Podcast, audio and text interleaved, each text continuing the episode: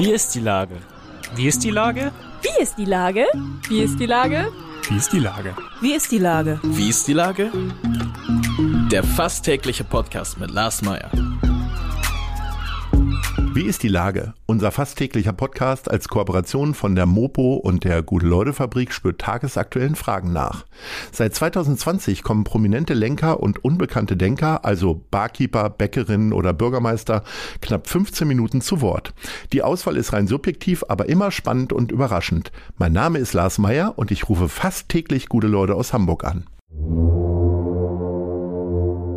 Unser Werbepartner, der das diese Woche möglich macht, ist das Discovery Dog.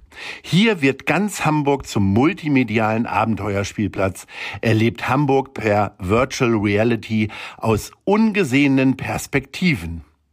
Das war Werbung. Herzlichen Dank. Heute befrage ich die Schauspielerin Natalie O'Hara. Ahoy, Natalie. Hello, lieber Lars. Liebe Nathalie, am 4. Oktober feiert Alice Spiel um dein Leben Uraufführung an, der Hamburger, an den Hamburger Kammerspielen.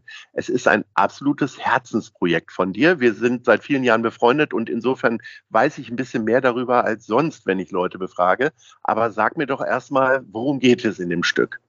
Das ist ein Ein-Personenstück über die Pianistin Alice Herz-Sommer, also wir nennen es auch Alice, Spiel um dein Leben. Ähm, da es eben um die Pianistin Alice Herz-Sommer geht, die äh, tatsächlich gelebt hat und in Theresienstadt inhaftiert als Pianistin dort über 100 Konzerte gegeben hat. Und sie wurde in hohem Alter berühmt durch ihre Biografie und ist mit 110 Jahren verstorben und hat bis kurz vor ihrem Tod nicht nur eine unglaubliche Lebensfreude und Menschenliebe ausgestrahlt, sondern auch mit 110 noch sehr amtlich Klavier gespielt. Und ihre Geschichte hat uns inspiriert und so haben wir mit einem sehr feinen Kreativteam vor vier Jahren angefangen, äh, das zu recherchieren und eine Autorin hat eine, ein fantastisches Stück geschrieben und mein Regisseur François Camus und ich haben das gemeinsam versucht irgendwie auf die Bühne zu bringen, denn ich spiele über 20 Rollen und live klassisches Klavier. Also ich spiele sie als Pianistin am Klavier und sie und alle Menschen um sie rum. Und das ist eine sehr herausfordernde und sehr spannende Geschichte. Also ich glaube, ich würde nicht eine Rolle hinkriegen, mir anderthalb Stunden merken. Jetzt machst du 20 Rollen und spielst auch noch Klavier dazu. Äh, wie, wie geht sowas? Also ich würde es gar nicht koordiniert bekommen. Naja, deswegen hat es sehr lange gedauert, das zu entwickeln. Wir haben im Grunde vor zwei Jahren schon mit Vorproben angefangen, um auch einfach für uns selber zu überprüfen, kann das funktionieren? Geht das? Geht diese Spielweise, dass ich halt mit jedem Satz die Rolle wechsle? Und dann haben wir sehr schnell festgestellt, dass das ganz hervorragend funktioniert und dass das Publikum so ein bisschen wie beim Kasperle-Theater diese Spielweise sehr schnell kauft und dann im Grunde das äh, mit sehr viel eigener Fantasie füllt, was es äh, vielleicht sogar noch berührender macht. Gleichzeitig habe ich, seit ich wusste, dass das wirklich passiert, im Grunde versucht, ein Klavierstudium nachzuholen. Also ich habe schon sehr gut Klavier gespielt, auch schon mein ganzes Leben. Aber jetzt mit diesem Wissen, okay, ich versuche jetzt wirklich mich anzuschicken, einer Pianistin gerecht zu werden, habe ich die letzten drei, vier Jahre also mit zwei Klavierlehrern in jeder freien Minute zwischen den Drehs und so weiter enorm viel Klavier ge, äh, geübt und auch sehr viel gelernt über Hirnforschung und Auswendiglernen und effektives Üben und wie überhaupt unser Gehirn lernt und so. Und das äh, war alleine schon bis, bis jetzt ein unglaublich toller und spannender Prozess. Und da es schon so lange, so spannend auf diesen Punkt zugeht, ist es jetzt auch höchste Zeit, dass es, dass es endlich losgeht. Ich kann es gar nicht mehr abwarten.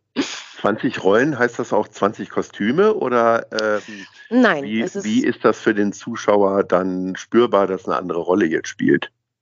Ja, das wäre ja gar nicht möglich. Also wie gesagt, ich wechsle ja mit ja. jedem Satz die Rolle. Da kann ich nicht immer noch eine Jacke an und ausziehen, sondern es ist, äh, es ist, findet im Grunde alles in der Fantasie des Zuschauers statt. Das ist natürlich meine Aufgabe, die Rollen. Jede Rolle hat eine eigene, eine eigene Rhythmus, eine eigene Stimme, eine eigene Körperlichkeit, auch eine eigene Energie.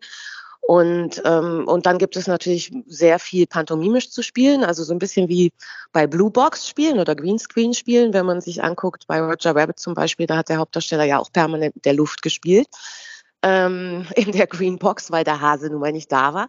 So ein mhm. bisschen ist das bei uns auch. Und wir haben festgestellt, wenn ich auf der Bühne genau weiß, wo alle sind, äh, dann kriegt das das Publikum auch, dann versteht das das Publikum. Und im Gegenteil, es entwickelt eine gewisse Magie dadurch, weil, weil es komischerweise funktioniert. Wir, konnten, wir waren auch nicht sicher vorher, ob es klappt, aber sämtliche Testdurchläufe haben gezeigt, es funktioniert sogar ganz hervorragend. Jetzt bist du in erster Linie Schauspielerin, das heißt, du kriegst ein Drehbuch, kannst das dann gut oder schlecht finden, spielst es dann, kriegst Regieanweisungen und so weiter. Mhm. Was hat dich dazu gebracht, erstens überhaupt quasi so ein eigenes Projekt voranzutreiben und warum gerade diese Frau?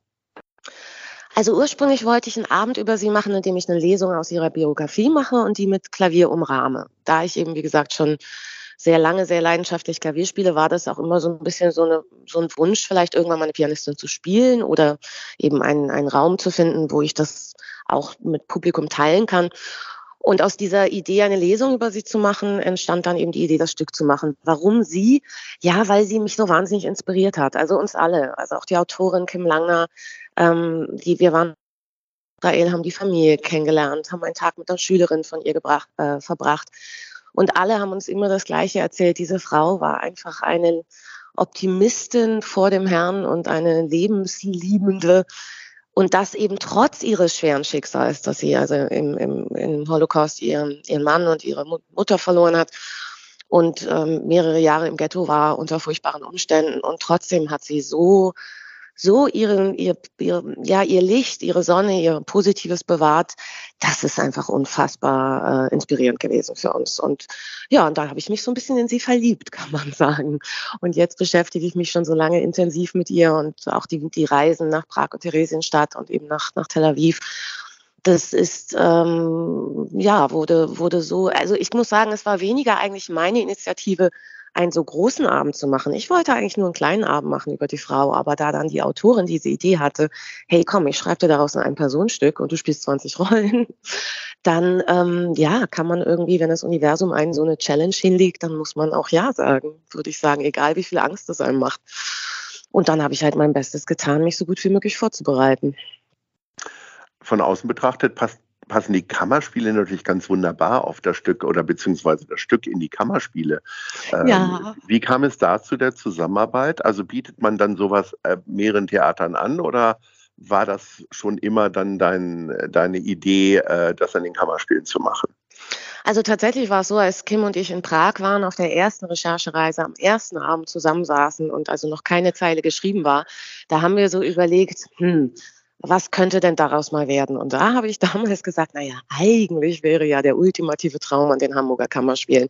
Und zwar nicht nur wegen der Historie des Hauses, sondern auch, weil dieses Haus so eine, ich sage immer gerne, so eine kleine Harry Potter Magie hat, dass äh, der Raum unglaublich intim wirkt, obwohl er gar nicht so klein ist.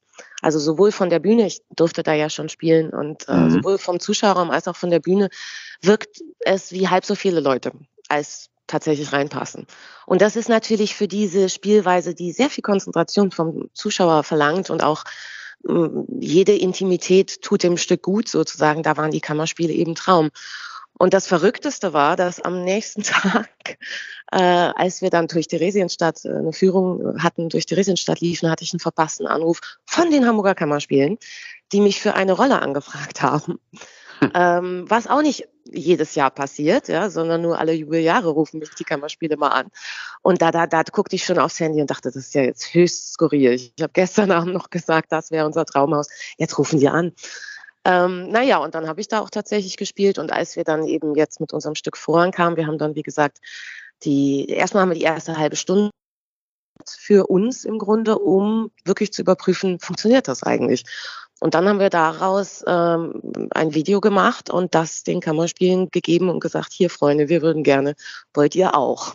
Und dann haben die ganz schnell Ja gesagt, erfreulicherweise, so dass dieser Traum sich tatsächlich jetzt erfüllt.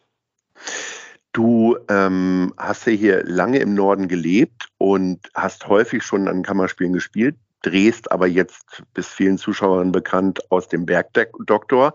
Das hat ja doch eine andere ich sag mal, Komponente, diese Leichtigkeit, die da äh, gefragt ist, kommt ja hier in dem Stück wahrscheinlich eher weniger vor. Ähm, wie ist das immer wieder dazwischen zu wechseln, gerade wenn dich das jetzt schon seit vier Jahren beschäftigt? Also tatsächlich, da die Frau ja so eine unglaublich positive und heitere Person war, können wir kein Stück über sie machen, was nicht auch Leichtigkeit hat. Also mhm. das war unser großer Drahtseilakt oder ist unser großer Drahtseilakt, äh, Humor und Holocaust in einem Stück zu haben sozusagen. Andererseits ist es ja auch so, dass ein Stück über diese Schrecklichkeiten im Grunde ohne Humor auch gar nicht zu ertragen ist. Aber vor allem würde es ihr nicht gerecht werden. Also insofern, es gibt durch die Musik sehr viel Schönheit, es gibt auch äh, Humor äh, in den Szenen. Also es ist nicht, nicht nur ein, ein Abend über Schrecklichkeiten, sondern eben ein Abend über dieser Frau, die trotz der Schrecklichkeiten ähm, Liebe und Licht, wollte ich gerade sagen, äh, versprüht hat. Und andererseits ist es ja so, dass beim Bergdoktor, ja, das sieht immer alles so heile weltmäßig aus, aber da spielen wir ja auch manchmal ganz schön existenzielles Drama. Insofern, ich empfinde das gar nicht so, dass jetzt das eine leicht und das andere schwer oder so. Ich habe ja schon immer auch viele andere Sachen gemacht, neben dem Bergdoktor immer gerne Theater gespielt und da auch schon immer sehr, sehr unterschiedliche Rollen gespielt. Also für mich persönlich ist das jetzt gar nicht so ein Spagat, aber ich verstehe, dass das in der Wahrnehmung der Leute natürlich ein bisschen so ist. Wenn sie mich nur als die Susanne kennen, dann ist das jetzt schon was sehr anderes. Ja, das stimmt. Wenn du jetzt wieder nach Hamburg zurückgekommen bist, was ist denn das Erste, was du so machst? Also kaufst du erst ein Franzbrötchen oder gehst erst mal in die Alster oder was ist das? Ich liebe das ganze Wasser in Hamburg. Insofern äh, um die Alster spazieren oder an der Alster lang spazieren ist immer wunderbar. Ich hole mir auch sehr gerne einen Bagel von Mother's Fine, weil immer noch der Turkey Taste von Mother's Fine, da bin ich seinerzeit oh, ja. äh, durch die ganze Stadt für gereist, um mir den zu holen. Den werde ich mir bestimmt jetzt auch mal wiederholen. Ähm, nein, ach, Hamburg ist wahnsinnig schön. Hamburg ist immer noch die coolste Stadt in Deutschland, das ist gar keine Frage. So, dann sind wir nämlich auch schon bei den, äh, bei deinen Lieblingsbuchautorinnen und Autoren, die aus der coolsten Stadt äh, Deutschlands kommen, nämlich die Top 3. Wen hast du denn da auf Platz 3? Also da habe ich drei starke Frauen im Kopf. Äh, das ist zum einen die Nina George, die ähm, einen internationalen Bestseller mit dem Lavendelzimmer geschafft hat, aber auch schon vorher unfassbar viel geschrieben hat und mittlerweile sehr, sehr engagiert politisch für im weitesten Sinne die Rechte von Autoren und Journalisten aktiv ist. Die ist eine Granate auf Platz zwei würde ich sagen, ist, äh, obwohl die möchte ich gar nicht werten eigentlich, also ich möchte die eigentlich gar nicht ranken, aber mhm. ähm, Wiebke Lorenz, eine tolle mhm. Autorin, die fantastische Thriller schreibt, die wirklich, boah, äh, Psychothriller, die, die man nicht mehr weglegen kann. Zum Beispiel Alles muss versteckt sein und wirklich irres, irres Buch. Aber auch die hat unglaublich viel anderes geschrieben und auch durchaus äh, schöne Komödien und so. Und als drittes ist das Diana Fosen. Diana Fosen äh, schreibt auch sehr breit und äh, aber auch große historische Romane, zum Beispiel Unser Weg nach Morgen und immer die Deine. Aber ich liebe auch ihre Romantic Comedies, äh, die immer ein bisschen besonders und originell sind. Zum Beispiel allein auf Folge 7, das habe ich damals extrem gemocht, das Buch. Also das sind, das sind drei, äh, drei wunderbare Tipps. Der Herbst fängt an. Wir bleiben länger jetzt auch mal wieder drin und dann kann man sich ja mal äh, in dem Repertoire der drei Buchautorinnen bedienen. Liebe Nathalie, ich wünsche dir ganz, ganz viel Spaß und Freude in der schönsten Stadt äh, Deutschlands und natürlich bei diesem wunderbaren Werk und sage Ahoi. Vielen Dank. Ich freue mich, wenn du und äh, deine Zuhörer Lust haben, ins Theater zu kommen. Das wird ein besonderer Abend. Das kann das ich versprechen. Sehr schön. Alles Gute, Tschüss. lieber Lars. Ciao, ciao. Eine Produktion der Gute-Leute-Fabrik in Kooperation mit der Hamburger Morgenpost.